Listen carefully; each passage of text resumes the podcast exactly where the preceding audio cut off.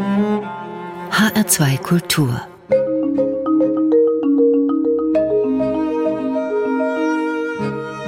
Doppelkopf unser Gast heute ist Wolfgang Schmidbauer, Gastgeberin ist Michaela Wunderle.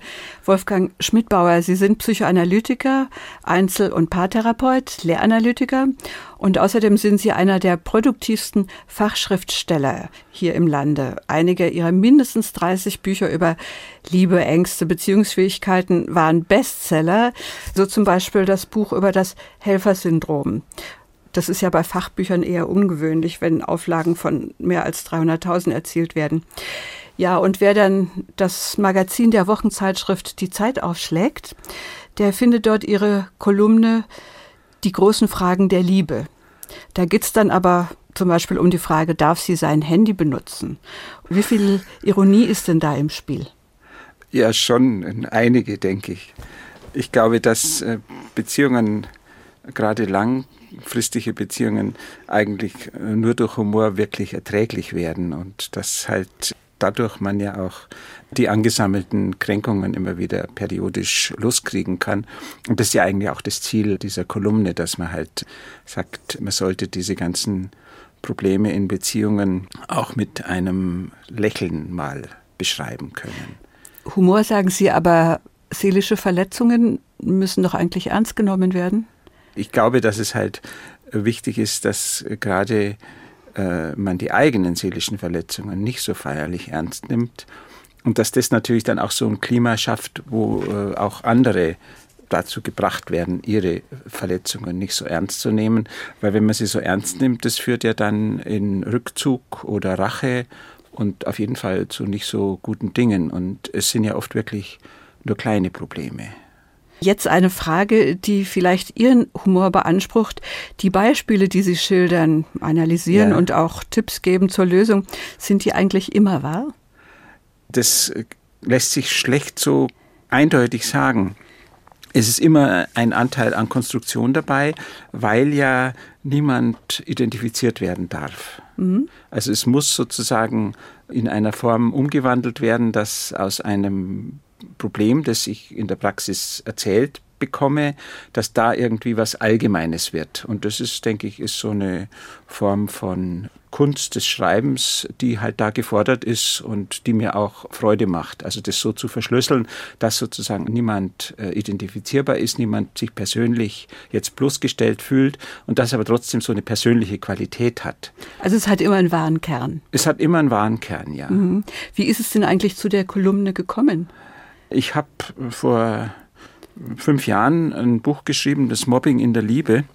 Und da hat mich dann ein Reporter von der Zeit, vom Zeitmagazin, der Stefan Lebert, hat mich interviewt und hat mir solche Fragen mitgebracht. Es waren dann gleich 23 Stück auf einmal. Die er sich ausgedacht die, hatte. Die er in der Redaktion gesammelt hatte. Ah. Und, Mobbing in der Liebe. Ja. Also wann fängt sozusagen Mobbing an? Was ist Mobbing? Wie kann man es vermeiden und so weiter? Also geht ja Mobbing geht ja auch immer um Kränkungsverarbeitung. Und das habe ich dann gemacht. Also ich habe diese, das beantwortet und das ist offensichtlich bei den Lesern ganz gut angekommen. Und dann mit so einer ein Dreivierteljahr Pause haben die dann sich sozusagen zu dem heutigen Modell dann durchgerungen. Das hat sich dann auch ein bisschen verändert, weil am Anfang waren die Fragen immer von der Redaktion gestellt und die Antworten kamen von mir.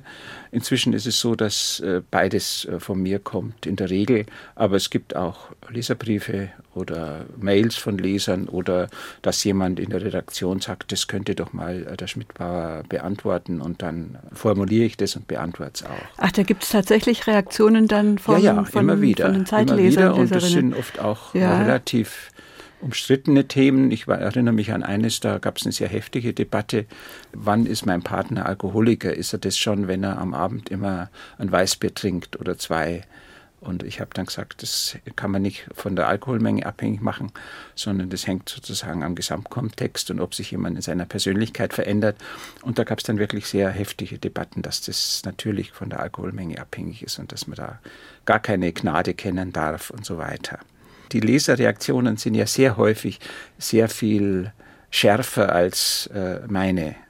Also die sagen dann oft, das ist, ist, Ironie ist ja bekanntlich das, was niemand versteht. und denen ist es häufig zu offen für die Ambivalenz von Situationen. Aber und was heißt jetzt keine Gnade? Das heißt, dass man sagt, man trennt sich von jemand, der am Abend zwei Weißbier trinkt und sucht sich einen Mann, der am Abend keine zwei Weißbier trinkt, weil das kann ja nur schief gehen. Und man redet sich natürlich leicht, oder? Weil man muss ja, wenn man diesen guten Rat gibt, muss man ja die Einsamkeit nicht aushalten, sondern man kann sozusagen nur diesem Ideal der perfekten Beziehung wieder ein Weihrauchkorn opfern. Während, wenn man im Leben steht, dann muss man natürlich sagen, entweder akzeptiere ich die Unvollkommenheiten meines Partners oder ich äh, muss mir halt den Stress antun, erstmal alleine zu sein und einen neuen zu suchen. Also das wäre Ihre Haltung dazu? Ja. Wolfgang Schmidbauer, was ist eigentlich ein Paar? Das habe ich mir irgendwie noch nie gefragt. Ich denke, das weiß jeder. Ich habe mal eine Definition gelesen bei dem Soziologen Ulrich Beck. Ja. Der schreibt, wenn sich zwei Leute eine Waschmaschine kaufen, dann sind sie im Paar. Und warum? Weil die darüber verhandeln, wie man mit schmutziger Wäsche umgeht. Ja. Äh, sie müssen also über Gewohnheiten, unterschiedliche Gewohnheiten verhandeln und dadurch entsteht eine Grundlage als Paar. Wären Sie damit einverstanden? Ja, so das ist eine mögliche Zugangsweise.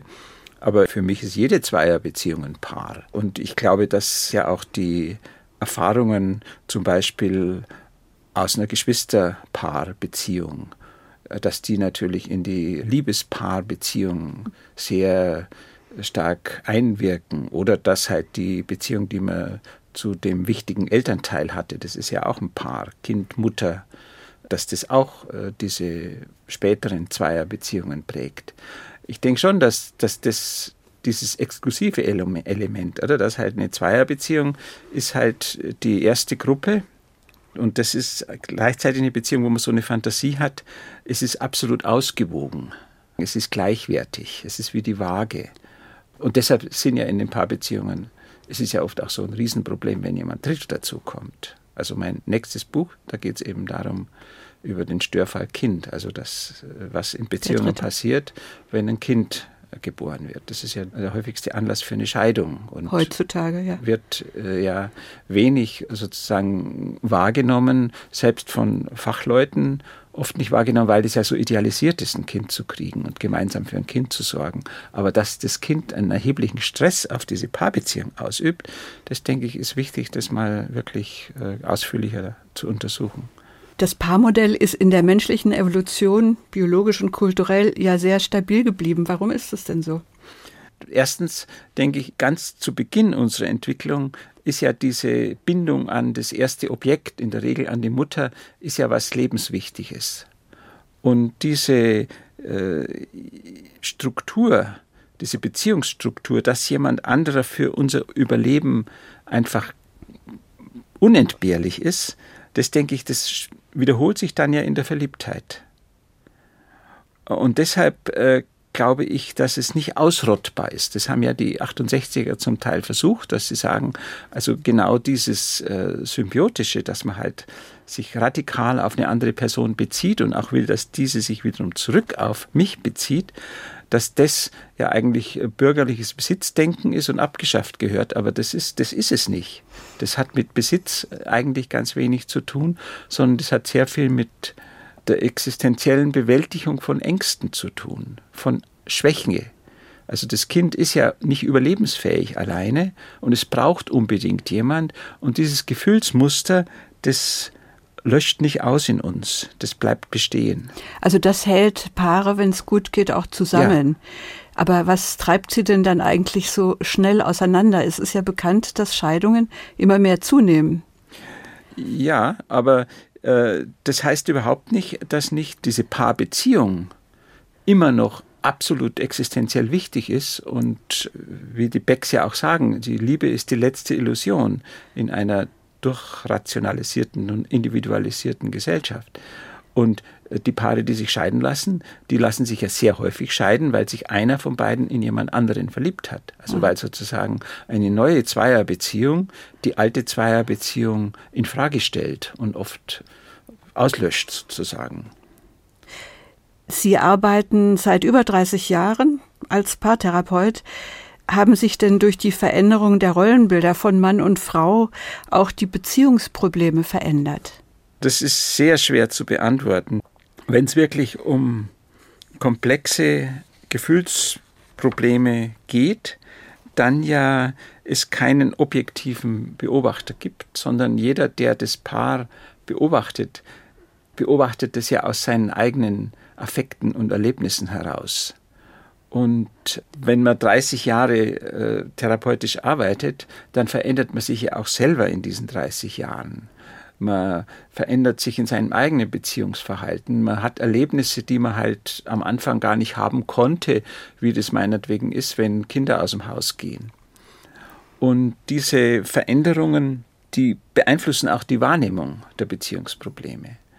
Und so habe ich den Eindruck, es hat sich was verändert, aber ich weiß nicht, ob ich mich verändert hat oder ob sich die Paare verändert haben und vermute, dass wir uns alle miteinander verändert haben.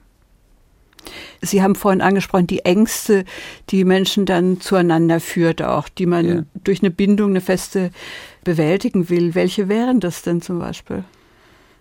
Ja, die Angst vor Einsamkeit, die Angst äh, vor sexueller Frustration, dass man keinen Sexualpartner hat, die Angst vor Scham, dass man halt beschämt ist, wenn die eigene Beziehung nicht funktioniert oder man keine Beziehung hat. Das ist ja eine sehr intensive Angst, dass das wahrgenommen wird, zum Beispiel von einsamen Menschen. Die wollen ja auf gar keinen Fall, dass jemand das sieht, dass sie einsam sind. Die möchten das dann sehr oft verstecken. Die Angst ist halt so ein ganz universeller Affekt, dessen Macht ich eigentlich im Lauf meines Arbeitslebens immer mehr zu schätzen oder zu beachten gelernt habe. Darf ich Sie fragen, wie steht es denn mit Ihnen und dem Paarleben? Ja, ich bin auch jetzt seit 30 Jahren mit meiner Frau zusammen und bin aber zweimal geschieden. Also es hat bei mir eine Zeit lang gedauert, bis ich sozusagen die, die richtige gefunden habe. Also Wechsel von einem Paar zum anderen. Ja, ja, ich kenne das und mhm. ich weiß auch, wie schwer das ist und wie schmerzlich das ist und und ich denke, dass, dass das natürlich auch schon etwas ist, wenn man so eine Trennungserfahrung hat, was einen unterscheidet von Therapeuten, denke ich, die das nicht hatten. Ich habe oft den Eindruck, dass Kollegen da relativ schnell äh, zu einer Trennung raten und ich bin da immer extrem vorsichtig und denke, also das kann man eigentlich gar nicht von außen raten oder einschätzen, was eine Beziehung zusammenhält und was da stärker ist, das Trennende oder das Verbindende. Ihre erste Wunschmusik, die Sie mitgebracht haben, Wolfgang Schmidbauer, das ist aus Don Giovanni. Ja, die muss man eigentlich mit der zweiten verbinden, weil ich habe mal ein Buch geschrieben, Die Angst vor Nähe, und da geht es eben darum, dass Nähe und äh, Sexualität in unserer individualisierten Gesellschaft sehr stark mit Fantasien verbunden wird. Man muss gut sein, man muss was bringen, man muss es richtig machen und dass das natürlich dann Versagensängste auslöst. Und äh, mein Modell für diese Versagensängste, das ist eben Bob Dylan, der eben sagt, äh, it ain't me, babe, also ich bin's nicht und erwarte bloß nicht zu viel von mir und schau lieber, dass du wegkommst, bevor du denkst, ich könnte dir deine ganzen Probleme regeln. Und das Gegenstück ist eben Don Giovanni, der halt unter dem Fenster seiner Angebeteten ist und singt, äh, komm unbedingt her zu mir und wenn du nicht kommst und wenn ich dich nicht habe, dann sterbe ich.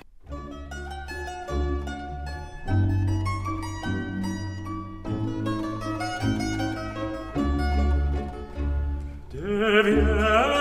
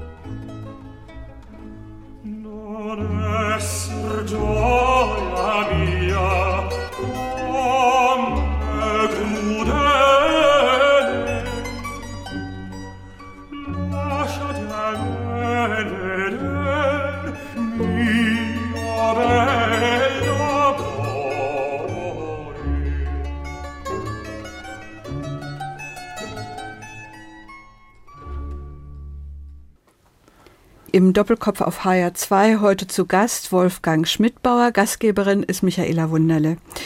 Das wohl erfolgreichste ihrer vielen Bücher, Wolfgang Schmidbauer, ist das über die seelische Problematik helfender Berufe, die hilflosen Helfer. Das Buch ist das erste Mal 1977 erschienen. Äh, Sie haben es mehrmals überarbeitet. Äh, inzwischen sind fast 300.000 Exemplare verkauft worden. Wie erklären Sie sich diesen doch sehr großen Erfolg? Ich denke, es war wirklich ein guter Titel, der in die Zeit auch gepasst hat. Warum? Also äh, 77 hat sich das Ende dieses Reformoptimismus angekündigt. Und die Leute, die dann eben 68 so aufgebrochen waren, um alles zu verändern und alles auf den Kopf zu stellen, waren bereit, über die eigenen Motive nachzudenken. Gehörten Sie auch zu den 68ern? Nein, äh, das ist eben, das ist alt, eben ne? äh, ich, ich bin wirklich paar Jahre zu alt und vor allem äh, war ich ja in der Zeit, als das alles passiert ist, war ich in Italien. Na gut, da war auch einiges los, und, aber Sie waren aber auf dem Land, da sprechen wir nachher drüber, ja? Ich war in Italien und zwar äh, sozusagen als ähm, Medizinjournalist, was man ja überall machen kann, äh, war ich da dort in so einem toskanischen Bauernhaus beschäftigt und bin dann immer nur im Winter kurz in Deutschland gewesen und habe das alles halt mehr so aus der Literatur mitgekriegt und habe dann eben äh, 1971, als meine älteste Tochter eingeschult werden musste, bin ich dann wirklich nach Deutschland zurückgekommen, weil das war klar, dass sie nicht in Italien eingeschult werden wollte und konnte. Und da habe ich dann mich gedacht, ich mache jetzt doch was mit dem Psychologiestudium und habe eben eine analytische Ausbildung angefangen. Also ich habe mit Gruppentherapie eigentlich angefangen und habe dann auch äh, mit Freunden ein Institut gegründet, in dem eben äh, Selbsterfahrungsgruppen veranstaltet wurden und wo es eben darum ging, in den sozialen Berufen äh, gewissermaßen diese Variable der Persönlichkeit des Lehrers, des Arztes zu reflektieren und natürlich zu verändern.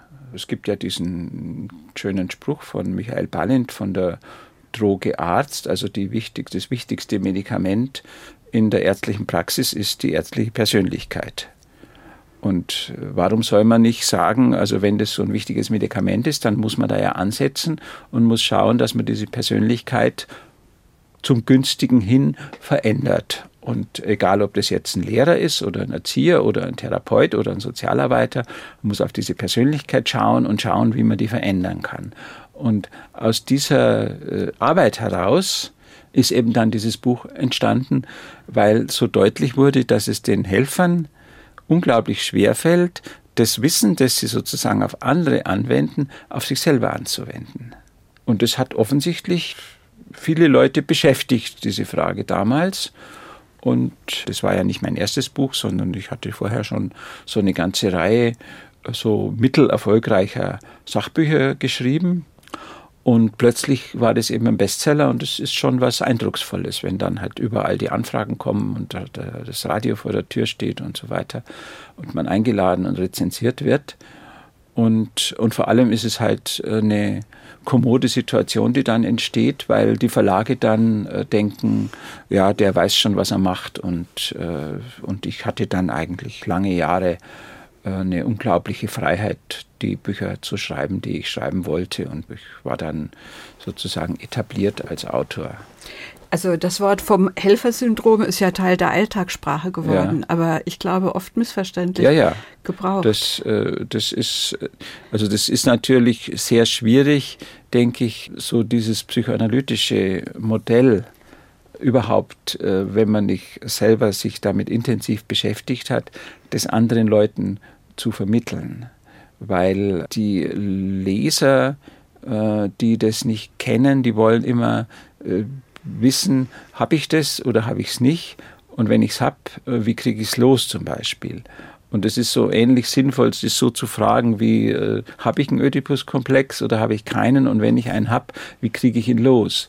Also ich denke, es geht in der, in, der, in der Psychoanalyse sehr stark darum, dass man halt existenzielle Themen reflektiert Und äh, was ich versucht habe, da sozusagen anzustoßen, ist eine Reflexion der Motive zu helfen.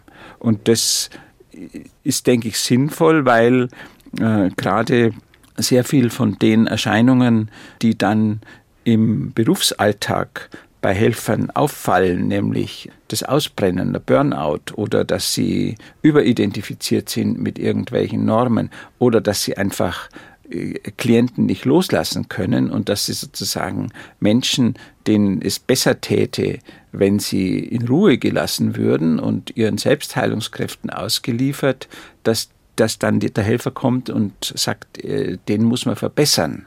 Deshalb denke ich, ist, ist das Buch auch äh, so viel gekauft worden und wird ja bis heute. Läuft immer noch. Es läuft immer noch. Und natürlich längst nicht in dem Maß, in dem das früher äh, gelaufen ist. Ich würde jetzt noch mal gern auf Sie und Ihre Lebensgeschichte zu sprechen kommen. Ja. Sie haben ja schon darüber geredet. Sie waren mal in Italien. Bevor wir aber auf Italien kommen, doch kurz oder auch länger auf, ja. auf Ihre Kindheit. Sie haben da ja ein, wie ich finde, sehr schönes Buch geschrieben, eine Kindheit in Niederbayern. Sie sind nach Niederbayern gegangen, nach Deindorf heißt das Deindorf, ein kleines, ja. kleines Dorf am Inn. Dort lebte die Familie ihres Vaters. Das waren Bauern. Der Vater Aha. war gefallen im Krieg. Sie sind 41 geboren und dann 44 sind sie und ihre Mutter ausgebombt worden. Ja. ja. Hat das übrigens Spuren hinterlassen? Haben Sie da noch Erinnerungen an Bombennächte in München? Äh, nein, ich habe an die Bombennächte selber habe ich nur in Passau, dass wir mal im Luftschutzkeller waren, habe ich Erinnerungen und, und ich weiß, dass wir einmal, das war, muss kurz vorher gewesen sein, äh, bevor wir ausgebombt wurden, dass wir da äh, durch den Schnee gegangen sind und dass ich Brandbomben gesehen habe auf der Erde. Die waren ausgebrannt und ich fand es eigentlich eher interessant. Aber also ich habe da keine, also keine traumatische Erfahrung mit diesen äh, mit diesem ausgebombt werden. Hat keine Angstspuren hinterlassen? Ich denke, die Angstspuren sind eher durch, durch den Tod meines Vaters dann entstanden, aber das habe ich auch erst später gemerkt. Also das habe ich dann in meiner eigenen Analyse schon äh, bearbeiten können, dass halt das Angewiesensein auf meine Mutter als einziges Objekt, das dann übrig geblieben ist und die natürlich auch ihrerseits äh, sicher traumatisiert war durch den Tod meines Vaters, dass, dass das schon Spuren hinterlassen hat aber dass äh, es offensichtlich, als, als ich ein Kind war, dass ich das da recht gut verdrängen konnte.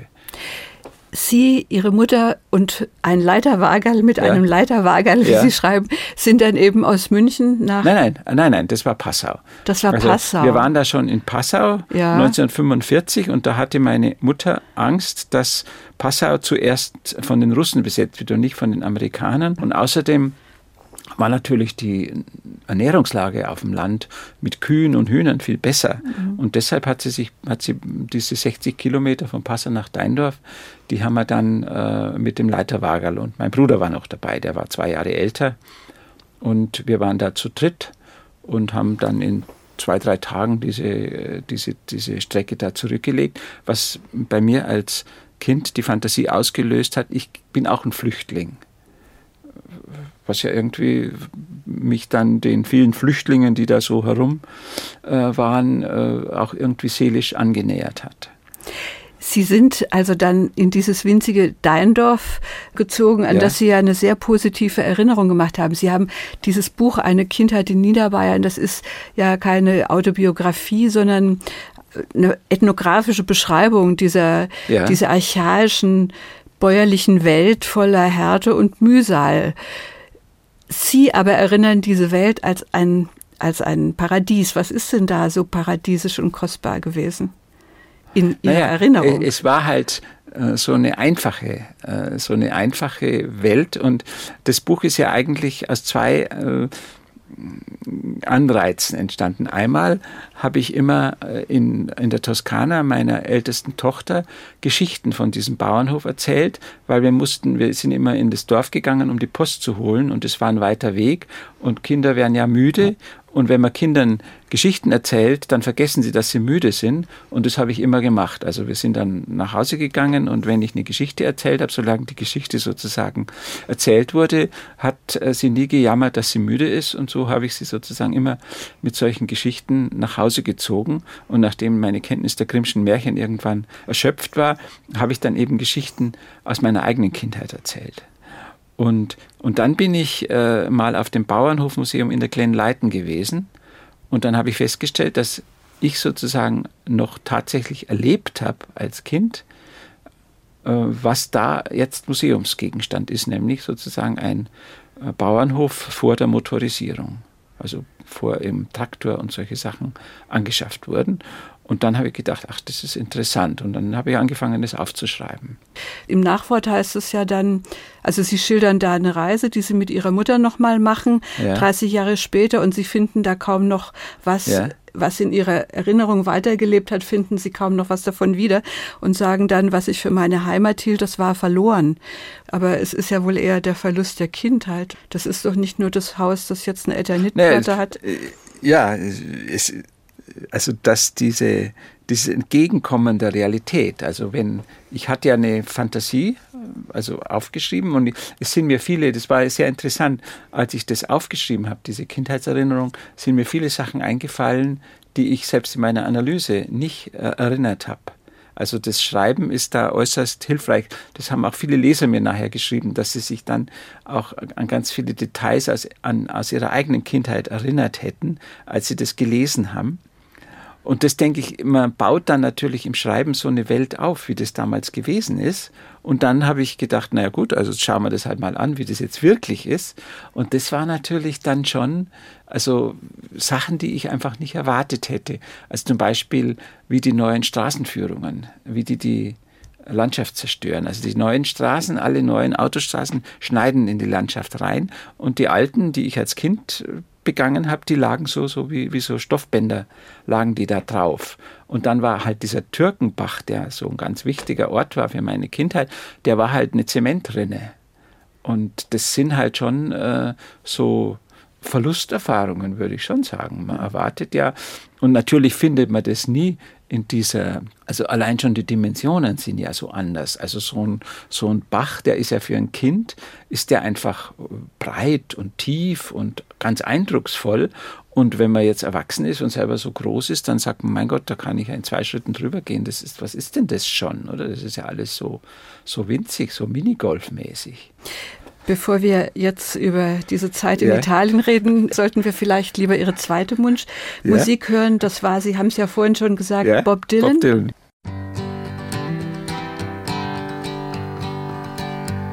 Go away from my window. Leave at your own chosen speed. I'm not the one you want, babe. I'm not the one you need. You say you're looking for someone who's never weak but always strong to protect you and defend you, whether you are right or wrong. Someone to open each and every door but it ain't me, babe.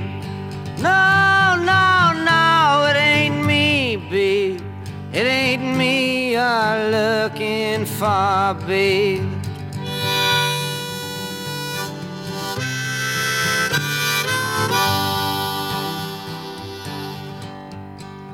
Go lightly from the ledge, babe. Go lightly on the ground. I'm not the one you want, babe. I will only let you down.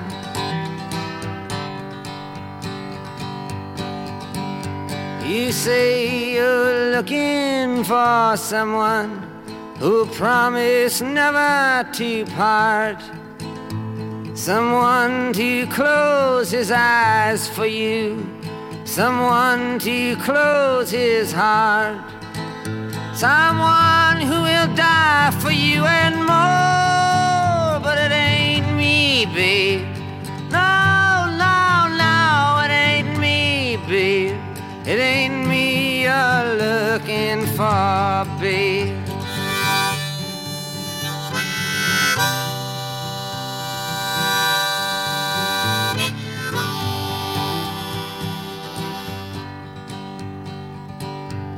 Melt back in the night. Everything inside is made of stone. There's nothing in here moving, and anyway, I'm not alone. You say you're looking for someone who'll pick you up each time you fall. To gather flowers constantly, and to come each time you call. A lover for your life and nothing more, but it ain't me, babe. No, no, no, it ain't me, babe. It ain't me you're looking for, babe.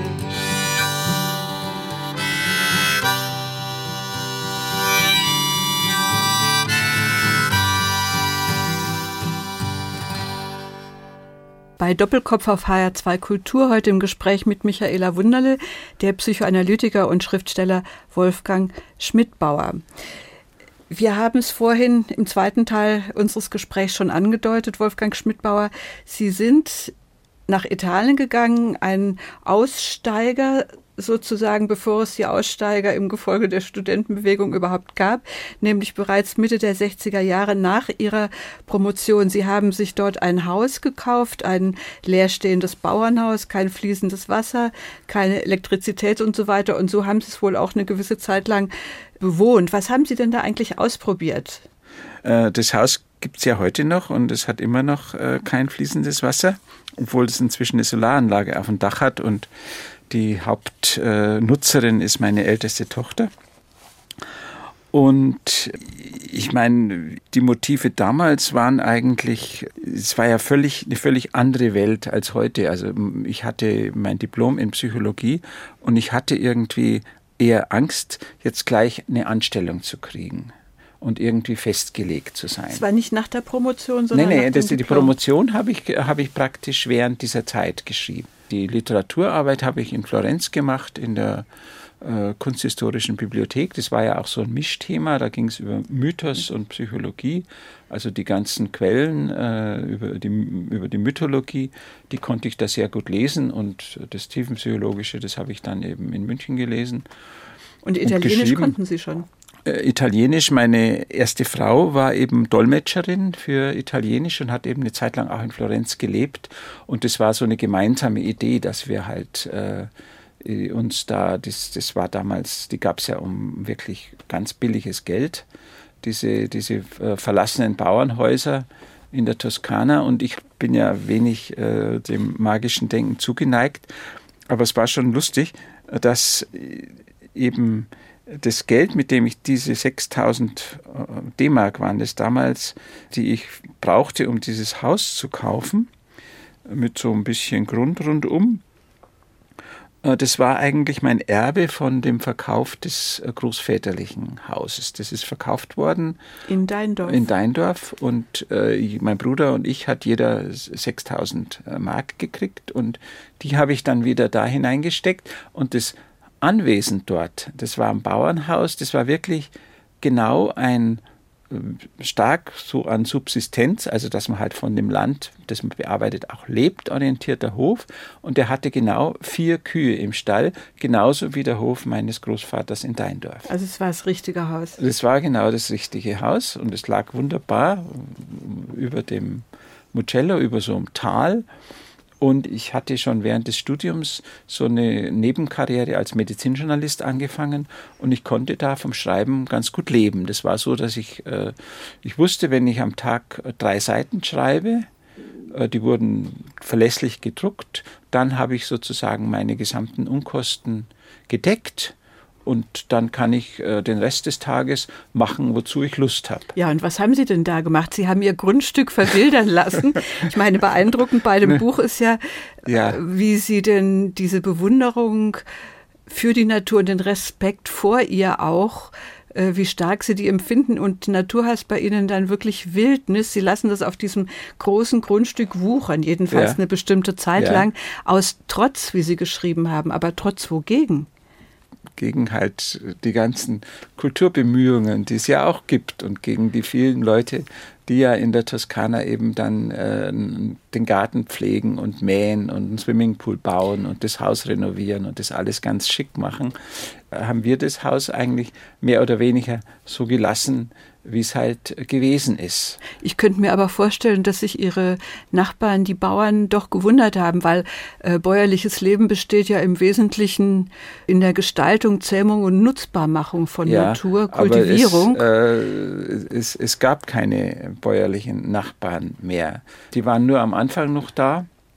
Ja, darüber Und, geht Ihr Buch äh, auch. Sie Darüber geht mein Buch, über die letzten Reste, über diesen Untergang der Mezzadria und das, was die Mezzadria dann ersetzt, wo dann Halb, eben Halbpachtverhältnis, die Halbpacht, Hälfte ja, dem Herrn, ja. die Hälfte dem Bauern. Genau, genau. Das war ja damals, äh, sollte auch aus politischen Gründen Wurde abgebaut werden. Und, äh, und die Folgen waren dann eben, dass ganz viele von diesen eigentlich mehr so gartenmäßig zu bewirtschaftenden Höfen, dass die verlassen wurden. Und ich hatte dann sehr bald keine bäuerlichen Nachbarn mehr. Und die ganzen Höfe in dem Tal, die waren noch mehr verfallen. Also bei meinem Haus ist zumindest, weil ich immer das Dach repariert habe, steht es heute noch gut da und ist jetzt besser als in besserem Zustand als damals. Aber die anderen, die, die dann nur verlassen worden waren, da sind die Häuser einfach verfallen. Das Buch, das Sie dann darüber geschrieben, ein Haus in der Toskana, heißt im Untertitel Reise in ein verlorenes Land. Das Buch ist ja viel später entstanden, nicht in der Zeit, in der Sie offensichtlich dort lebten, sondern erst in den 80ern, Ja, ja, glaube ich ich. das- Und da geht es ja dann wieder um den Verlust. Das ist Ja. ganz ähnlich wie dieses Kindheitsbuch. Ja, genau. Das ist, ist auch so spiegelbildlich. Es ist in auch re- relativ kurz hintereinander entstanden. Und ich hatte schon gleich nachdem ich das äh, Haus äh, sozusagen in Besitz genommen und renoviert und so weiter hatte und dieses Leben so kennengelernt, habe ich eine erste Fassung geschrieben. Und die ist aber, die habe ich dann mal einer Freundin geliehen und habe sie nie wieder gekriegt. Und es war ja die Zeit äh, vor dem Computer, wo, wenn man halt ein Manuskript aus der Hand gegeben hat, dann war es verschwunden. Und das, ich weiß heute nicht mehr, was da drin stand. Das wäre sicher ganz anders gewesen als dieser Text, den ich dann sozusagen aus so einer Rückschau geschrieben habe, weil in der Zeit, als ich das geschrieben habe, da habe ich das Haus ja nur noch in den Schulferien besucht und das hat ja auch sehr dazu beigetragen, dass dann die Wildnis um das Haus so gewuchert ist. Die Zerstörung der Natur ist eins Ihrer Themen. Als Schriftsteller haben Sie geschrieben, Wolfgang Schmidbauer, und das andere ist das Leiden der Menschen an den Strukturen, die Sie selbst geschaffen haben. Und um die Folgen der Macht des Geldes auf unsere Gefühle geht es dann auch in Ihrem Buch. Es heißt Das kalte Herz. Das kalte Herz ist der Titel eines Märchens von Wilhelm Hauff. Warum der Bezug auf dieses Märchen? Naja, das, äh, ich habe ja schon immer äh, Geschichten sehr geliebt. Also das, meine Doktorarbeit geht ja auch über, über Mythen.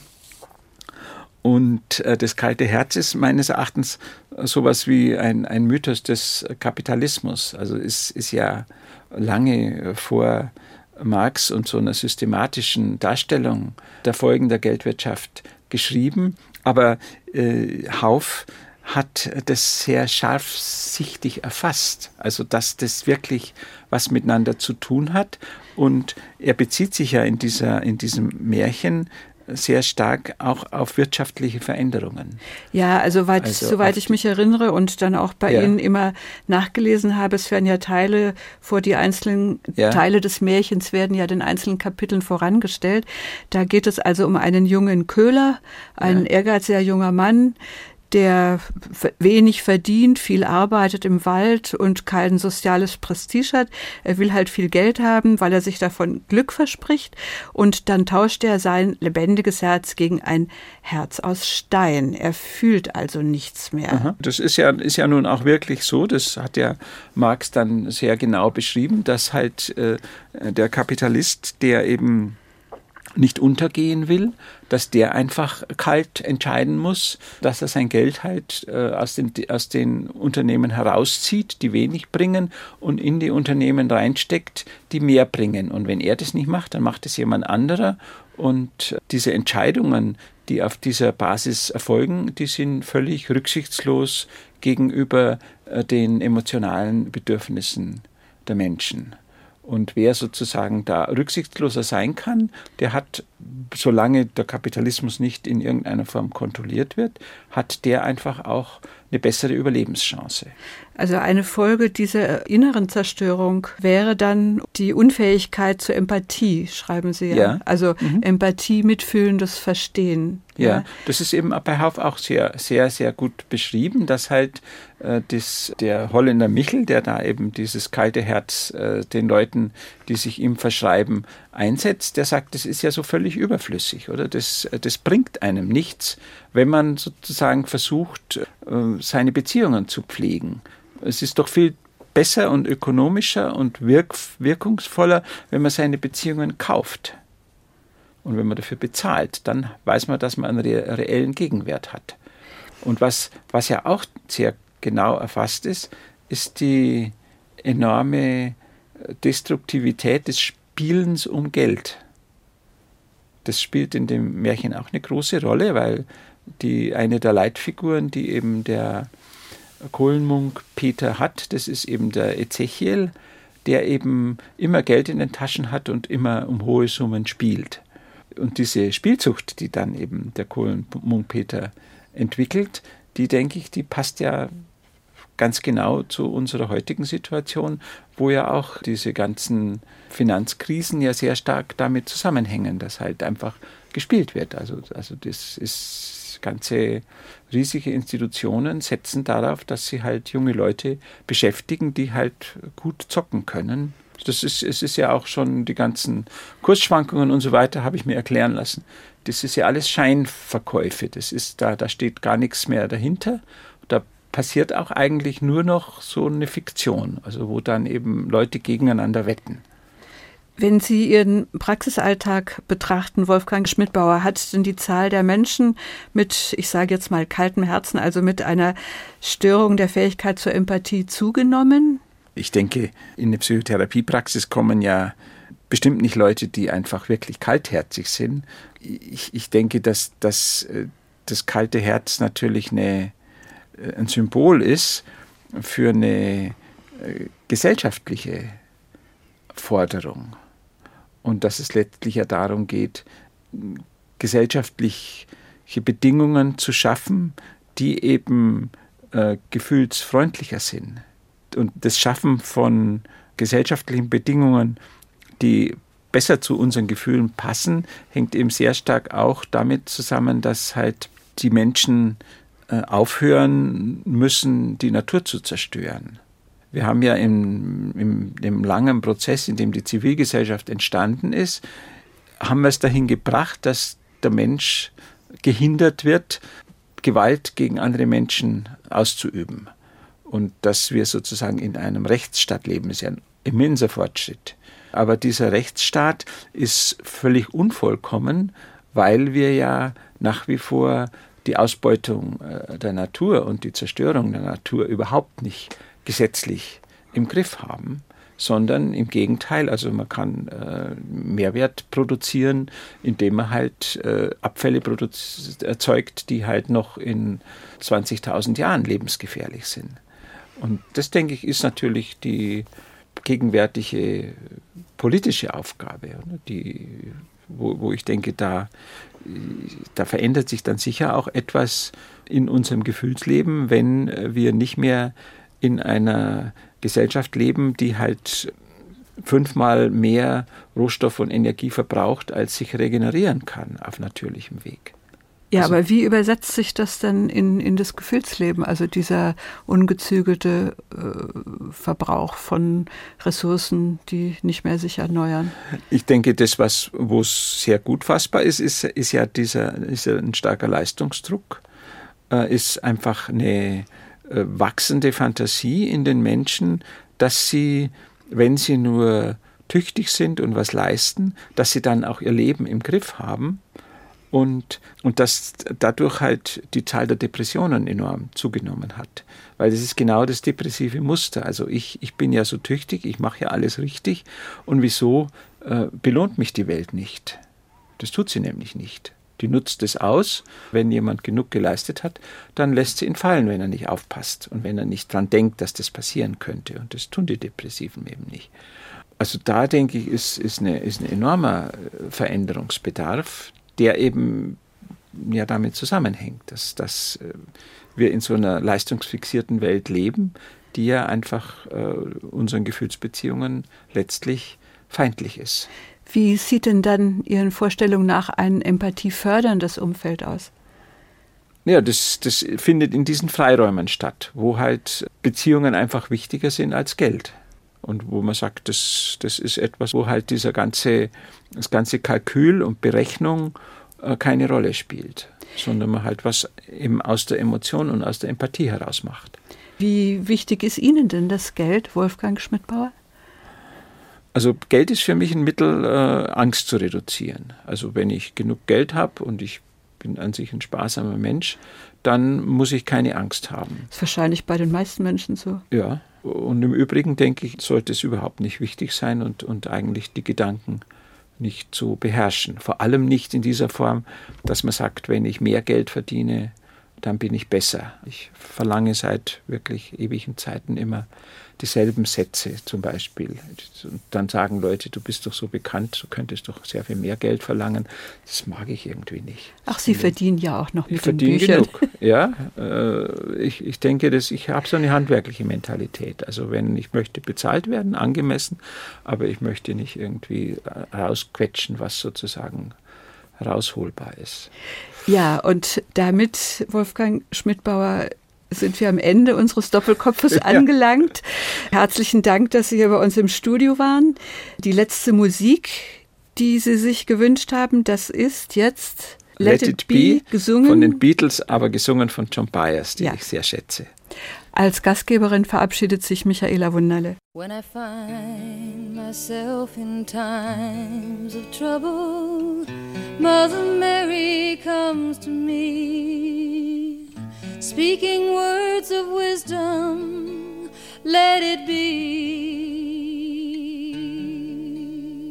And in my hour of darkness, she is standing